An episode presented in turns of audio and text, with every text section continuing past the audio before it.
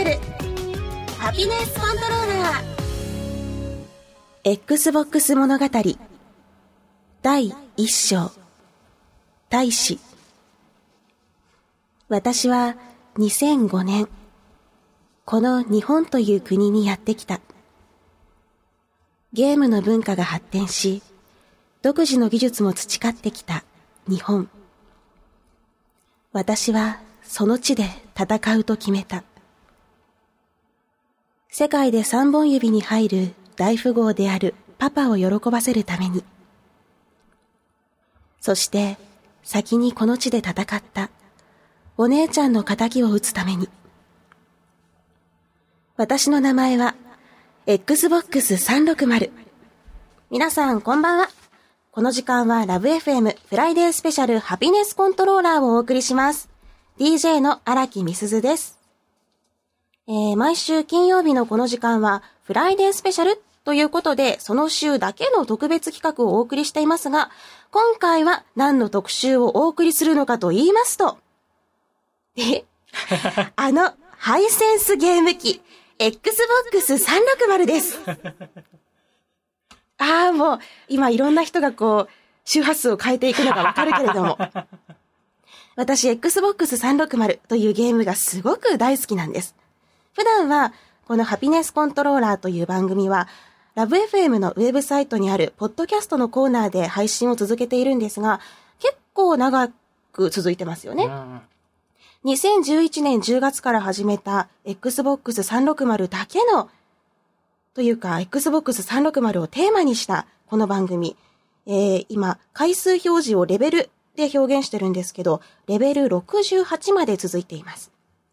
それだけ長い間、ずっと一つのことについて語れるという この360の魅力について、今回は特別に、ポッドキャストを飛び出して、地上波版で皆様にその魅力をお伝えしようとやってまいりました。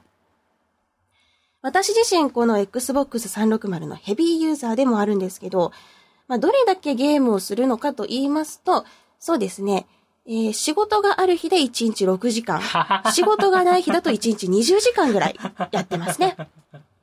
で、その時間はもう、もちろん、360のコントローラーを握っている時間ということで、はい。まあ、結構向き合ってるなと思っています。で、そんな感じで毎日360を触りながら、こうやってポッドキャストでお話をしていたりするんですけれども、えー、その相棒と言いますか、そう言うとちょっとなんか嫌なんですけど、仲間を紹介しようかなと。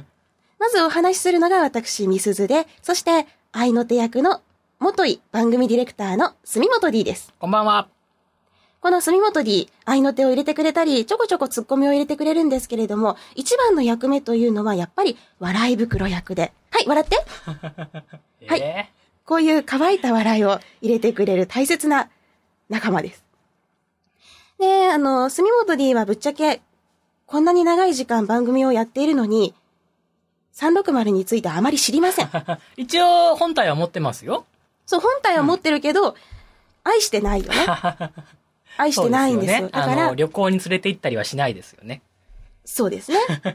まあ、その辺はまた後でお話しするとして、はい、あの、意外と360を好きでないこのディレクターを好きにさせるためにも、こういろいろとお話をしているというわけなんです。というわけで、今回このフライデースペシャル、せっかくの地上波版という機会をいただきました。何も知らない方も、360のことを全く知らない方も聞いているんだなと思うともう感慨深くてね、もう涙出そうですね。もうそんな方がちょっとでも、あ、360っていいなと思っていただけるようにいろいろとお話をしていこうと思います。さて、ハピコンでは、ハピネスコントローラーの略ですね。ハピコンではツイッターのハッシュタグもあります。このツイッターのハッシュタグ、結構ユーザーの皆さんが360のこと、ゲームのこと、最近のゲーム事情についていろんなことつぶやいているので、ぜひ番組を聞いている方も覗いてみてください。ハッシュタグは、シャープハピコン、シャープ HAPICON です。番組に関すること、そして補足説明など、私やスタッフもつぶやいているので、ぜひ参加してください。ということで、これから11時まで、Xbox 360についてたくさん語ります。私、ミスズ、荒木ミスズの Xbox 360トークにぜひお付き合いください。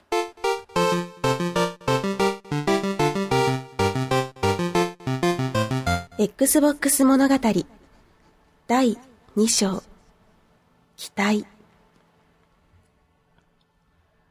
お姉ちゃんは2001年にアメリカで生まれ Xbox と名付けられた。そして2002年に日本へやってきた。すでに様々なゲーム機が普及している日本にとって、お姉ちゃんの存在は黒船と言うべき異質なものだった。パパはそんな異質とみなされるお姉ちゃんを日本に受け入れてもらうために、笑っていいともという番組に出演して PR をしたりした。マイクロソフトが手掛ける新たなゲーム機。まるで PC のような性能。そして世界有数の大富豪であるビル・ゲイツのテレビ出演。お姉ちゃんは瞬く間に世間の注目を集めた。打ち負かすべきはゲームキューブ、そしてプレイステーション2。成功は間違いない。そう思われた。なぜなに 360! さあ、このコーナーでは、Xbox 360について、みんなの疑問や質問に、私、みすず教授がわかりやすくお答えするコーナーです。それでは早速、最初の質問。最近、携帯型据え置きハードがトレンドだと聞いたんですがお答えしましょう。こちらとても矛盾している質問ですね。まず、携帯ハードとは皆さんご存知 3DS や PSP など外に持ち運べるタイプの内蔵バッテリー、そして画面付きのゲーム機のこと。そして、据え置きハードというのは自宅のテレビやモニタに接続してコンセントから電源を供給し、室内で遊ぶことを想定されたものを言います。しかしその昔、携帯電話が肩掛けだったように、何でも持ち運んでしまえば、それは携帯〇〇と呼べるんではないでしょうか。そこで Xbox 360を携帯ハードにしてしまおうと考えたのが私です。考えてしまったのが私です。出張や旅行などの際に、キャリーケースの中に Xbox 360を仕込み、空港の検査で引っかかるようになってしまいました。これはですね、電源とモニターさえあればどこででもゲームができるので素晴らしいですよ。Xbox 360は携帯ハード。私はそう言い切っています。どこででも持ち運んで愛せるようになりました。重いですよ。それでは次の質問に行きましょう。Xbox 360は遊んでいるとファンの音がうるさいらしいですね。よく言われますが、新型機はそんなことはありません。昔は掃除機のようだと言われたり、開花の住人から苦情が来るなど皮肉ったことを言われていましたが、最近では壊れているのかと思うぐらいすごく静かです。たまにすごく頑張ってファンを回している時もありますが、その音を聞いていると、ああ、私のために頑張ってくれているんだなーって、Xbox 360のことがすごく愛おしくなります。遊んでいるとファンの音がうるさい。それは冷却ファンのことではなくて、私のように360が大好きな、そんなファンのことではないでしょうか。あ、あっという間にお時間が来てしまいましたね。これで、なぜなに360のコーナーはおしまいです。次回のなぜなに360お楽しみに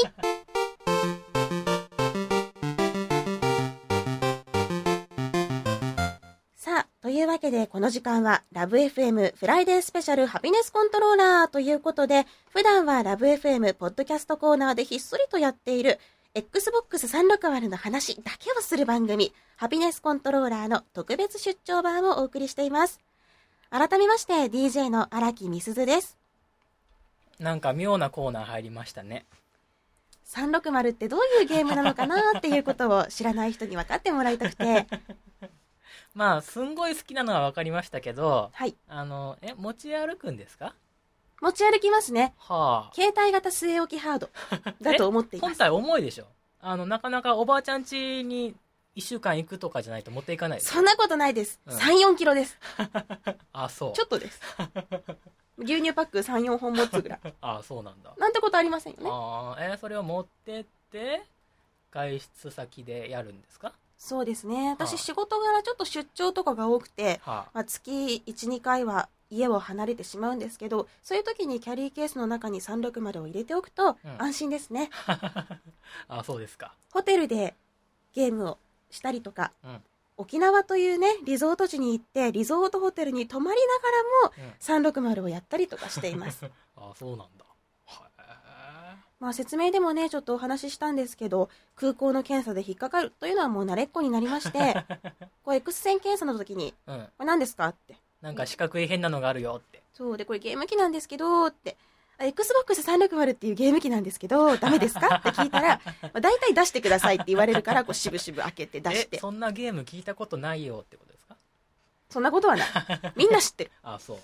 でもですね、実は Xbox 360って、以前のモデルと新型のモデルがありまして、新型の方ってちょっとスリムなんですよ。えー、そ、の、最新の Xbox 360スリムの方に買い替えてからは、うん結構、あの、空港でもスルーされるようになって。えー、それは覚えられたとかじゃなくて。違います。ブラックリストに入ってるとか、そういうのも、のゲームを入れてるやつが来たよ、みたいな。そういうのもあるかもしれませんけどね。でも、あのーやっぱ本体が小さくなると、スルーされることも多くなりまして、えーよかったなと思ってます。えーだいぶ持ち運びやすくなったんで、まあ、これからも、あの、360は携帯ハードっていうのがどんどん浸透していくんじゃないかなと 思ってます。へえなんか本体以外にもアダプターがすごいんでしょ？アダプターでかいですね。それはそれはでかいですね。はいもう初期の頃のアダプターを持つともうずっしりしてて、もう、おんぎゃーみたいな、生まれたーみたいな、もうそのぐらいこう、まあそこまで重くないけどね、だいぶ重たいんですよ。ちょっと抱きかかえてる感じが両手でこう持てますね。こう選ばれし者。よくわからない、こう何かを受け取ったみたいな。そういうぐらい、だいぶ重たいんですけれども、最近のその新型に付属している AC アダプターは随分コンパクトになり、うん軽くなりました。へえそういうちょっといびつな形のゲーム機があるんですねいびつではないですけれども。ああそうあでもすごい愛されてるってことは分かりましたけど、はい。ん？それはちゃんとお店にコーナーがあって売ってあるんですか？売ってあります。見たことありませんか？はあの、ゲームハードがいろいろ売られているうんショーケースがありますよね。あ、うんうんそのショーケースの中で、みんな Wii U とか PS3 ばっかり見すぎなんです。真ん中とは言いませんよ。隅っこだったり下の方にですねうん、ちゃんと Xbox 360本体が売ってあります。へえで、ソフトのコーナーも DS とか PSP とかに比べると、多くはありません。むしろ、まあ、少ないですが、きちんと重機があり、360のソフトも販売されています。うーん Xbox 360のテーマカラーは緑、黄緑色なんですけれども、あの、ちゃんとその緑の一色に染まったコーナーがね、あるから、しっかりと見てください。すごいちっちゃいんでしょ？なことはあります。大体隅っこの方にはありますが、しっかりとこう、根強くそこで頑張ってるので、ちょっと覗いていただければなと思います。中でも私が好きなのが、あの、帯の下の方がこう黒くなってる、あ、あ帯の下の方が赤くなってる、Z 指定タイトル。は18歳以上で遊んでねっていう、まあ、若干こう、表現がね、あちょっときつめのきつい。よく、な、何とは言いませんが、飛び散ったりとか、溢れ出たりとかするような、あそういうのが大好きなんですねそうです。ちょっとね、へーあの、バイオレンスなえー。感じのものが好きですね。昨日も昨日も飛び散らせてきました。昨日も飛び散らせましたよ。もう上手にね、えー。それはもう上手にヘッドショットもナッツショットも決めてきましたよ。えーなんか今不穏な発言がありましたけど。ヘッドショット？ヘッドショットはわかりますよ、うん、ヘッドショットはね、その頭を狙うことですね。弱点を狙えば一発でやっつけられるみたいなことですよねやっぱり人間の頭っていうのはすごく急所の塊でもあって、うんまあ基本的に脳みそをこうやってバーンって打ち抜けば、ね、それで倒せちゃいますよね。はあ、はあはあ、で、その、あの、決して大きくはない的であるうん頭を狙うというのがヘッドショットと言います。うんうんうん、それがうまいと尊敬されるともちろん。へレイジっていうゲームではね、頭をこう上手に打ち抜くと、脳みそがコロコロっと出てきたりして、すごく楽しかったりします。そうですかはい。はいそしてナッツショットっていうのは、まあ、名前の通りですよ。はあの、種子を狙い撃つもの。お種です。種主に男性に使われます。男性にある種といえば、それは、二つぶら下がった。ですね。ヘッドショットと同じように、上手にね、このナッツ、股間を狙い撃ちできるとすごく嬉しくなります。あ、ちなみに、あの、のことって英語でボールズって言ったりするんだけど、ボールズショットって言ったりもしますね。あ、そうなんだ。豆知識。勉強になる。え。大体のゲームにはこのナッツショットっていう概念はありません。股間にね、着弾しても胴体と同じ判定でそんなにダメージがいかないんですけど、一部のゲームでは、このナッツショットをされたら即死したりとか、股間を押さえてね、ゴロゴロゴロって身もだえたりするような、そんな表現が実装されてます。へー作り込んでありますね。ね。ちなみにスナイパーエリート V2 というゲームでは、ナッツショットの瞬間にね、二つの 玉がこう透けて見えて、着弾する瞬間をスローモーションでこう見せてくれてね、スーッとこう、体内に刺さり、突き抜けていき、白くぶら下がる二つの器官をこう、ピチャッと行く瞬間がゆっくりと見られます。あ、そうですか。えー、楽しそうですね。はい。もうしっかりとね、あの、Z 指定のゲームで、このヘッドショット、ナッツショットっていうのも勉強を、日々、鍛錬をしています。シューティングにおいて狙うっていうのはね、すっごい重要なんですよ。そういう充実のソフトが揃っているのが、Xbox360 だと。そういうわけですね。と言い切れないのが、はあ、実は360で遊べるゲームっていうのはほとんどが PS3 でも遊べます。同時に発売されてます。えじゃあ PS3 じゃいいじゃないですか。そう思うんですよね。うん。はまあね、日本ではやっぱり任天堂とソニーが強いですから。あ。昔はセガもありましたよ。うん、この任天堂とソニーが強くてみんなその2つのゲーム会社のソフトのハードを持ってます。で、そこにまあ360がね、後からポーンと入ってきたわけで、まあ、それだったら、もともと持ってる PS3 で遊べばいいじゃんっうん。て思う人が多いかもしれない。でも、実は360でしか遊べないゲームっていうのもたくさんありまして、これがすごく魅力的なんです。例えば、あの、ゲーム好きな人だったら一度は聞いたことがあるでしょう。ヘイローシリーズだったりとか、ギアーズ・オブ・ウォーシリーズだったりとか、あと、あの、ゲームセンターとかでさ、こう、なんていうの、シューティングゲーム、弾幕シューティング、スクロール系のシューティングゲーム遊んでる人いるでしょ？そういう人が大好きなケイブのシューティングゲームだったりっていうのが360だけで発売されてたりします。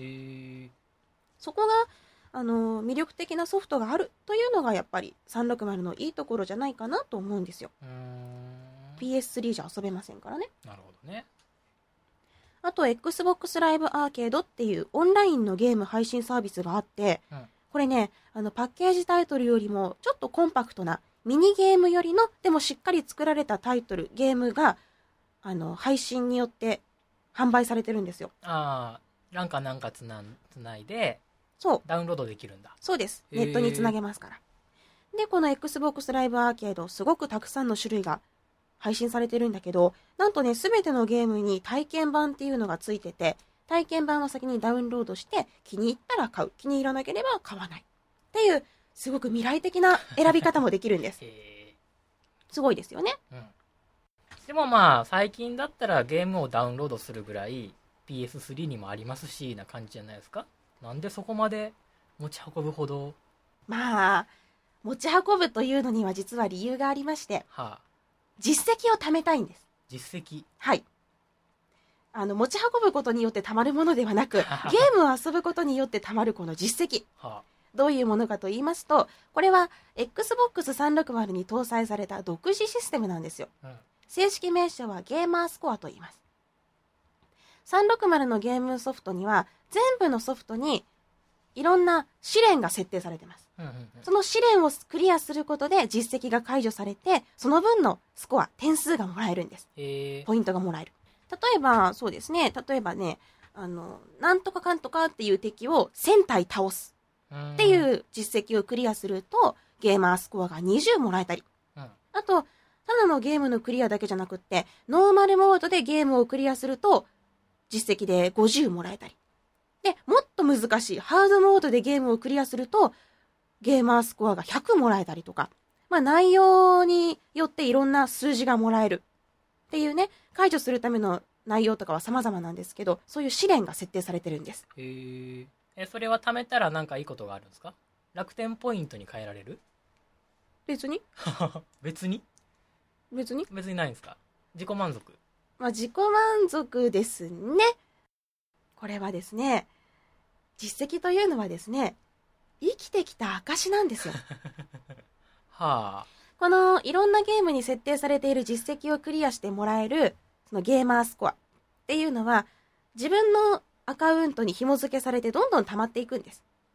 例えば、ギアーズ・オブ・ウォーで600貯めた、アサシン・クリードで700貯めたとかそういうのは全部こう累計されて自分のアカウントに溜まっていくんですね。あ。うん。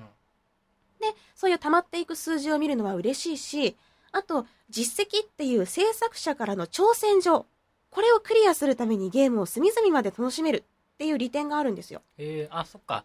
遊び方を提案してもらってるみたいな。そういうこと。だって例えば、うんマップを隅々まで歩くうんうんうん。とかいう実績がないと、なかなかそんなね、全部を見渡すことなんてしないだろうし、うん。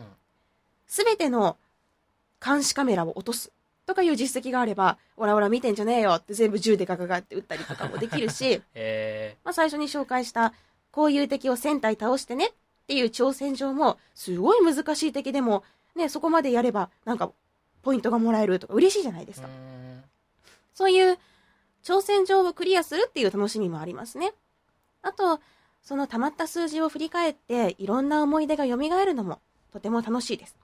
この実績のために毎日頑張ったんだよなとか、めっちゃ無理してハードモード頑張ったんだよなとか、なんかこう、ただストーリーをクリアするだけじゃなくって、いろんな楽しみが、ね、そういう指標となる実績は素晴らしいもんだと思ってます。アイドルの人、アイドル好きの人がさ、アイドルとのツーショットチェキをこうアルバムに入れて自慢したりするじゃん。うんうんうん。それと同じなんですよ。あのね、自分が写っちゃってるから自分以外にとってそのチェキって全然価値ないんですよ。うん。でも自分にとっては、ああ、どこそこの会場で誰それちゃんと会ったんだよね、とか、〇〇を買ってね、こういろんな CD とか買ってね、チェキ券当たったから取れたんだよね、とか、思い出とかそういう過程が含まれてるんですよ。写真1枚に。はあ。自分以外にはね、全然いいものじゃなくても。でも、自分が振り返ってみてすごく幸せになれる。実績がそれと同じだなと思ってます。あとは、360のいいところって言ったら実績が一番で、もう一個、コントローラーですね。コントローラーのね、普通の、えっとね、コントローラーで言うと、LR ボタンの部分がトリガーみたいになってるんですよ銃の引き金の形になってて、だからヘッドショットとかナッツショットするときに、こう、ふーっと息を吐いてね、細く息を吐いて、息を溜めてパンと狙う瞬間。ただボタンを押して発射されるのではなく、トリガーを引くという、その、そのね、アクションがあるだけで全然違ったりするんです。まあこういうこともあって、やっぱり360っていいなって、持ち運んで遊びたいなって思っちゃうんですよ。えー、なんとなくわかりました。そっか。はい聞いてくれてる人が、ちょっとこう360っていいなって思ってくれるといいですね。はい。ヘッドショットとかナッツショットしてみたいなって思ってくれるといいですね。じゃあこの後はそんな360のソフトの中でも特に私がお気に入りだと思っている一本を紹介します。このタイトルは私の中でもすごく思い入れが強いソフトなので、ぜひお楽しみに。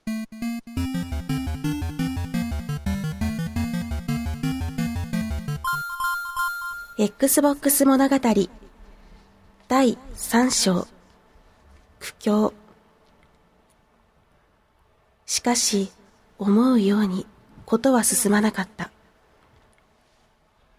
お姉ちゃんのグラマラスなボディは日本の住宅事情に合わず 巨大な弁当箱などと揶揄されることもあったヘイローシリーズやデッド・オア・アライブの発売時には脚光を浴びることもあったがそれに続いて性能に見合ったキラータイトルが発売されることはなかなかなく、マニア向けハードというイメージが定着してしまった。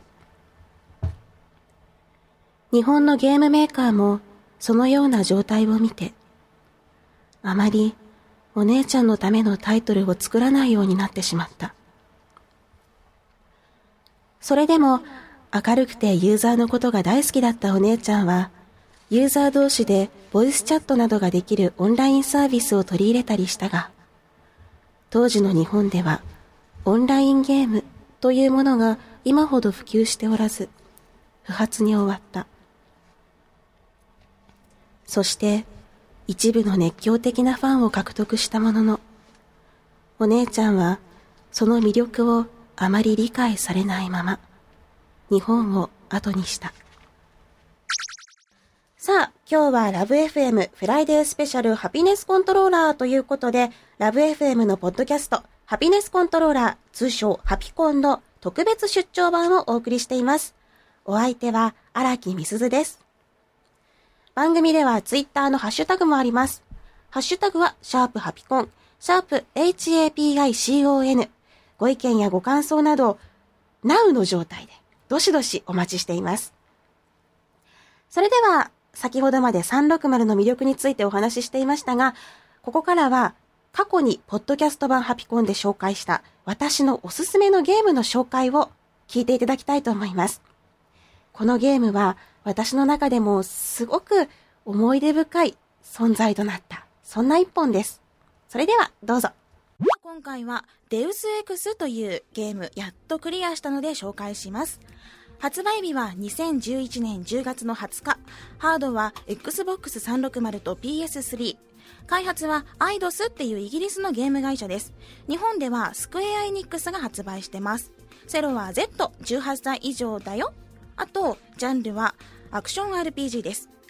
このデウス X、ちょっとね、ストーリー紹介しようと思ったら、公式サイトにもパッケージにもあんまり詳しく書かれていないので、ちょっと私頑張ってまとめたり、いろいろ付け加えたりしてみました。えーテクノロジーが飛躍的に進化したこの時代でサリフ・インダストリーという企業が人体拡張技術オーグメンテーションを開発しましたこれは人体の一部をサイボーグ化するという技術で例えば足を失ったスポーツ選手にはもう一度地面を踏みしめて走る喜びを与えさらに腕をなくした親には再び子供を抱き上げることができる幸せを与えました。これちょっと私が頑張ってまとめたんだけどうまくない、まあ、こういう感じなんだよ。まあ、こういうね喜びとかをもう一度与える技術だったはずなんだけどでもねどこの世界にもやっぱり派閥は生まれます。反サリフの別の企業もあれば人体拡張を良しとしない自然体の人間でいるべきだという団体もありました。そしてある日何者かの襲撃によりサリフは大きなダメージを受けます。警備に当たっていた主人公のアダム・ジェンセンはこの時瀕死の重傷を負うけれども数ヶ月後オーグメンテーションの外科手術を全身に受けて目を覚ましました。一命を取り留めた彼は混沌と陰謀が渦巻く都市を舞台に全ての発端となった事件の謎を追うというストーリーです。こういう感じの基本一人称視点の SFRPG です。でね、このゲームの最大の楽しさを一言で言うと、限られた能力、限られた環境を組み合わせて、最も最適なルートや方法を考え出してプレイするということにあります。つまりね、戦略性を問われるゲームなんです。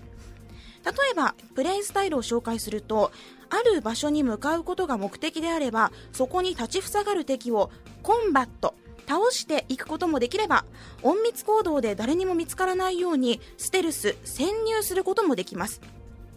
あとね敵と普通に会話をしてソーシャル懐柔して進むこともできるしこれは堂々と入れます。あとハッキングしてロックされた情報端末やドアをアクセスして自分に有利な状況を作り出すこともできます。このコンバット、ステルス、ソーシャル、ハッキング4つに分かれたスキルを組み合わせながらさらに人体拡張技術のオーグメントを、えー自分でねカえーカスタマイズしながらゲームを進めていきます。もう本当に人それぞれプレイスタイルは違うんだけど今から私のプレイスタイルをに基づいてちょっと話していきます。私のプレイスタイルはもうとにかく最初から誰も殺さない。一瞬でも見つからない警報なんて絶対に鳴らさせないという完全ステルスプレイを心がけました。そういうね実績があるんですよ。ノーキルだと平和主義者っていう実績。でノー警報だと狡猾なる猟犬っていう実績があるんです。これを最初から狙ったのもあるしもちろん自己満足のためでもありました。でテイクダウンで敵を殴って気絶させたりスタンガンとかトランキライザーライフル非殺傷武器で眠らせたりしながら進みました。でねあの敵から見つかるとやっぱ警報ブーブー鳴らされるわけよ。だから気絶した敵はこうズルズルズルズルダクトとか物陰に引っ張って隠すことで穏便に穏便に進めていきました。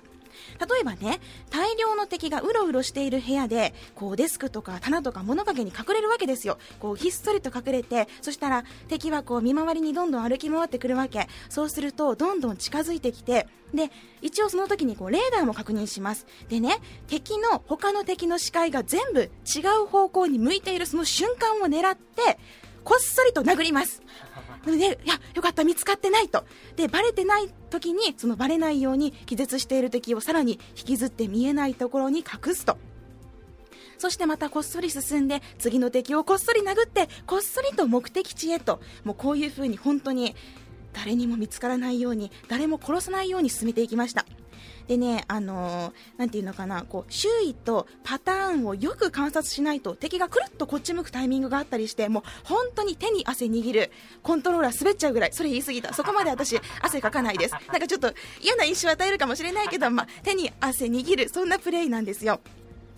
でね、あのこっそりと眠らせていくのがあんまり楽しくて、必要ないのに全員倒してしまったりとか、あと、ちょっとやった人にしかわからない自慢なんだけど、モントリオールの敵を見つからにず、えー見つからずに全部テイクダウンさせました。これちょっと自慢です。まあ、やってみたらね、わかると思うよ。難しいんだ、これ。私できたんだよ。うん。まあ、こういう風に私、こっそりこっそりステルスプレイで進めたんだけど、あの、オーグメント、さっきも紹介した人体拡張技術も上手に使っていきます。このステルスプレイで絶対に有利なオーグメントっていうのがあっていくつか紹介しますね。まずマルチプルテイクダウン。これ最初は一度に1人しか倒せないんだけどこのスキルがあれば近くにいる2人を同時にこう頭ごっちんこさせてね倒したりすることもできるんです。あとイカロスランディングジャンプ強化あとウォールブレイカー。これそれぞれ別のスキルなんだけど高いところから落ちても死ななかったり3メートルジャンプができたり薄い壁を壊したりもうそれぞれね近道に使ってたりアイテムを発見できたりしますあとやっぱりハッキング。もうこれは最初に紹介しましたね。すごく便利です。あとね、すごく面白いのが、ソーシャルエンハンサーっていうスキルで、これは解除した方が絶対にいいです。これはね、重要キャラとの会話が、あの、やるときにこう選択肢が増えて、交渉で有利に進めることができるんですよ。相手と話してると画面に相手の性格や思考タイプが計測されて表示されます。例えばディレクターだったら、うん、そうだね、あの、単純とか、単純とか、えー実利的とかもそういう風にポンポンってこう表示されて、で、それを見ながらどうやって返答するかをね、悩むんですよ。こいつには一旦同意しておこうかなとか、こいつちょっと煽ってみるかとかね、そういう風に計算しながら話を進めて、で、交渉の結果によってその後のプレイが変わるだけではなく、大抵の交渉には実績が用意されているんですよ。だからね、これはもう慎重にセーブロードで繰り返してプレイしました。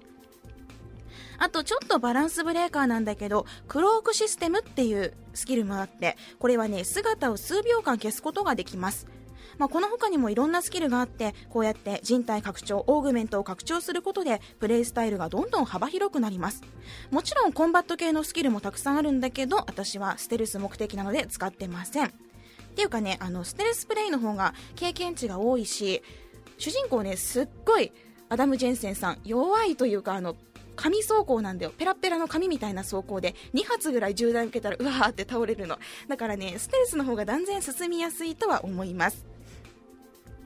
まあこういう風にプレイしていくんだけど、実はね、このゲーム、最初はかなり根気が必要です。正直ね、演出とグラフィックが結構弱いんです。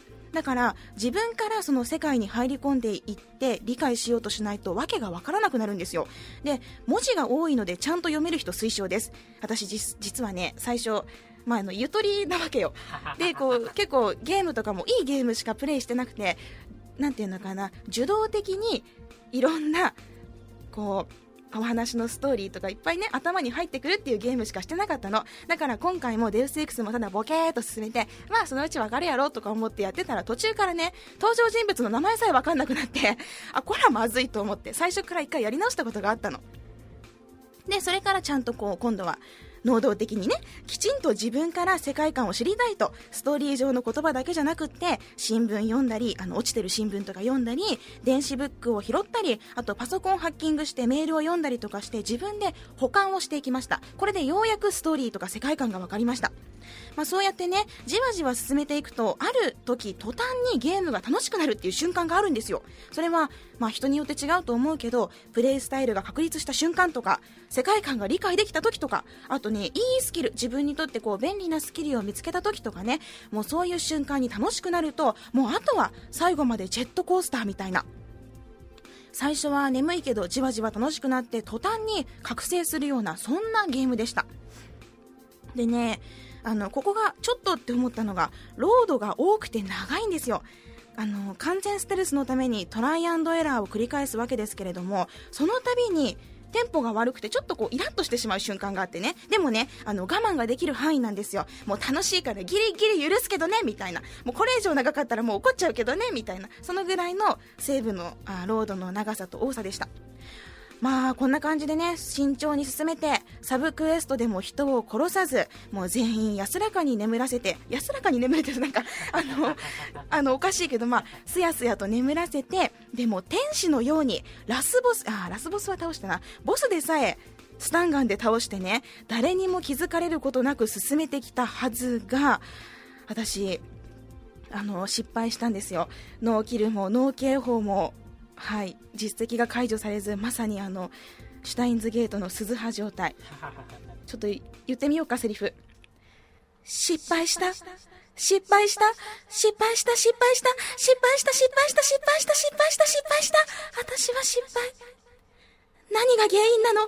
狡猾なる猟犬はうまくいかなかった。アダムのステルスが完全じゃなかったんだ。でもアダムは悪くない。私が悪いんだまあ、こういうセリフがですねあの瞬時に思いつくほどにすごいショックな感じだったんです。まあ、なんとか少しやり直してノーキル実績は解除されたんですけれども、脳警報がもう全く解除されなくって、もう本当にね、だって、クリアするために1週間かかったかな、ちゃんとプレイを始めて、まあ仕事の後夜じっくりやってね、それで失敗だからね、もう、まあでもね、1回の投資プレイで実績が730解除されたんですよ。まあこれ結構頑張った方かなと思います。で、今は2週目のプレイスタイルについてちょっと悩んでいるところなので、まあこれからね、一緒にこうあやってみたいなと思った人たちと一緒の一緒ぐらいのねスピードでできたらいいなと思ってます。今度も多分ス,、えー、ステルスプレイかな。まあ、こんな感じのゲームです。もしさ、自分がオーグメントつけるなら何がいいかなってちょっと考えたんですよ。関係ないけど。まずね、まずね、クロークシステム。これ、透明になるやつ。これはね、あの、電車の改札をすり抜けたい。西鉄の。いや、私ね、交通費さ、月に3万かかるんだよ。3万だよ。痛くない？もうこれさ、7秒間だけクロークできるっていう技術なんだけど、まあ、これ欲しいよね。あとは、ソーシャルエンハンサー。あの、交渉がうまくいくっていうスキル。これはさ、すいません、仕事ください、みたいな時にこう上手に使えるじゃんこのイベントって、MC って入れ込みますか？あ、私こういうのやったことあるんですよね。結構得意な方ですよ、みたいな、そういうのを、あの、上手にできるかなと思って、まあ、まあ、こういうのも考えたりしながらプレイしました。さあどうでしょうか？デウス X。ちょっとね、見た目も地味でとっつきにくいゲームなんですけれども、やってみるとかなりかなりハマります。ちょっと敬遠していた皆さんも、ぜひまず手に取ってみてください。というわけで、今回はデウス X を紹介しました。さあ、というわけで、デウス X のゲーム紹介を聞いていただきました。このゲームは私が2011年の中で一番楽しかったと思えるゲームだったんですが、そういった意味だけではなくて、実は Xbox 360のゲーム番組インサイド Xbox に私が出演させていただいて、その時に紹介したゲームでもあるんです。だからすごく思い入れが強いゲームなんですけど、なんと、そのね、デウス X をインサイド Xbox で紹介した後に、私のせいじゃないとは思うんですけど、アマゾンの価格が相当高騰したんですよ。えー、で、たくさんの方が遊んでくれて面白かったっていうこう反響があったんですけれども、まあ、そういった偶然にしろ何にしろ、すごくこう、あ、みんなに知ってもらえてよかったなって思えたそんな一本だったんですよ。ぜひ、もし360をお持ちの方、できれば360でこのデウス X を買って遊んでいただきたいなと思います。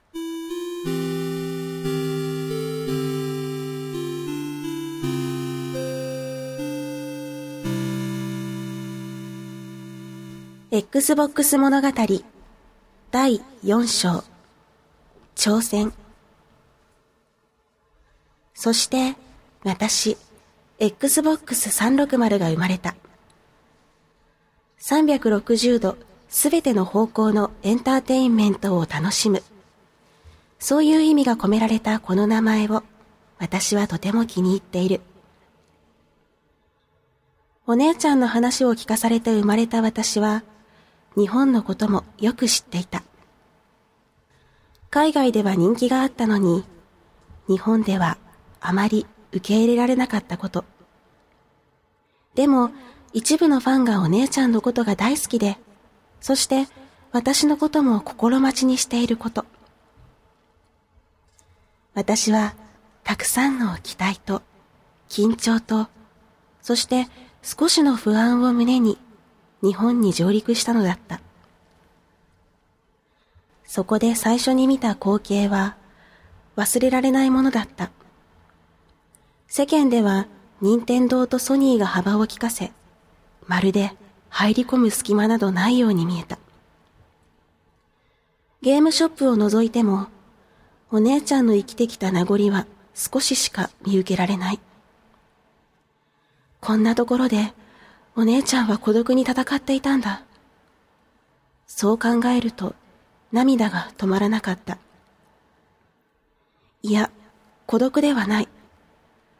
待ってくれている優しいユーザーさんたちがいるではないか。お姉ちゃんの意志を継ぎ、私はこの地で戦いを始めた。様々なプロモーション、数々のキラータイトルの発売、日本のソフトメーカーの参入、そして何度か行われた私のモデルチェンジなどもあり、私は少しずつ日本にも受け入れられるようになった。Xbox 360独占タイトルのヘイローシリーズも、ギアーズ・オブ・ウォーシリーズも、日本国内で大きな反響があった。海外と同じペースでとはいかなかったけど、日本にも確固たる市場を持つことができたのだった。世界の市場に比べて小さいけれど、私を愛してくれている人がいる。そう幸せを感じることができた。お姉ちゃん、見てくれていますか？お送りしてきましたラブ f m フライデースペシャルハピネスコントローラーいかがでしたか？やっぱりこれまでね、レベル68まで続けてきたハピコン、それだけ話してきた360の魅力をギュッと1時間に縮める。というのはなかなか難しいことだったんですけど、ちょっとでもね、360っていうものについて知ってもらえたんじゃないかなと思います。興味湧きました？うん、なんか、いろいろ遊んでみようかなと思いましたよ。は漠然としと、絶対嘘や。まあね、ここまで最後までチャンネル周波数を変えずに聞いてくれた人っていうのは、もともとゲームが好きな人なんでしょうけど、そういった方にね、新しく、あ、こういうハードでの遊び方もあるんだなっていうのを知ってもらえたら嬉しいです。ちょっと紹介できなかったんですけど、コントローラーを全く使わないキネクトっていうようなね、入力デバイスがあったり、これは自分が本当にテレビ画面の前で何も持たずに踊ることができます。すごいですよね。こういう独自のね、あのコントローラーを使わないっていう遊び方もできたりするので、ぜひ、あの日頃運動不足の人とか、すごく体型シュッとなりますから、挑戦してほしいなと思います。さて、そんな360の魅力をたっぷりとお届けしているハピネスコントローラーは、普段はラブ f m のポッドキャストで配信しています。ラブ f m のウェブサイトの URL は lovefm.co.jp http コロンスラッシュスラッシュ lovefm.co.jp です。パソコンかスマートフォンからアクセスすると、ポッドキャストのコーナーがありますので、そこからハピネスコントローラーを選択してください。メールフォームや私、ミスズのブログへもリンクしています。ツイッターのハッシュタグは、シャープハピコン、シャープ HAPICON。番組に関することをつぶやくときにはぜひ使ってください。さあ、なんかこう、最後になるといろんなこと伝えたくなりますね。実績っていいよとか、360のオンラインってすごく楽しいよとか、椎茸かわいいよとか、いろんなね、魅力をこう伝えたくなるんですけれども、あの、いろんなこと、ポッドキャストでお話ししてるので、ぜひ通勤時間とか空いてる時間に聞いてもらえたらいいなと思います。ということで、今回はここまでです。フライデースペシャルハピネスコントローラー。お相手は荒木みすずでした。お別れの曲は、ポータルよりスティルアライブです。また次は、ポッドキャスト版で、そして、360のオンライン広い海でお会いしましょう。ハピコン Xbox 物語第5章未来噂によると、もうすぐ私の妹が生まれるらしい。きっとその子は私以上に愛されて、たくさんのユーザーの手によって育てられるだろう。もちろん、この日本でも。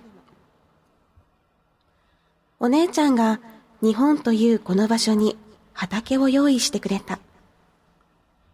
私がそれを一生懸命耕して、少しずつだけど土地を広げて種をまいた。そして次に生まれてくる妹がきっと花を咲かせてくれる。私はそう信じている。大きくて綺麗な誰からも愛される花が咲きますように。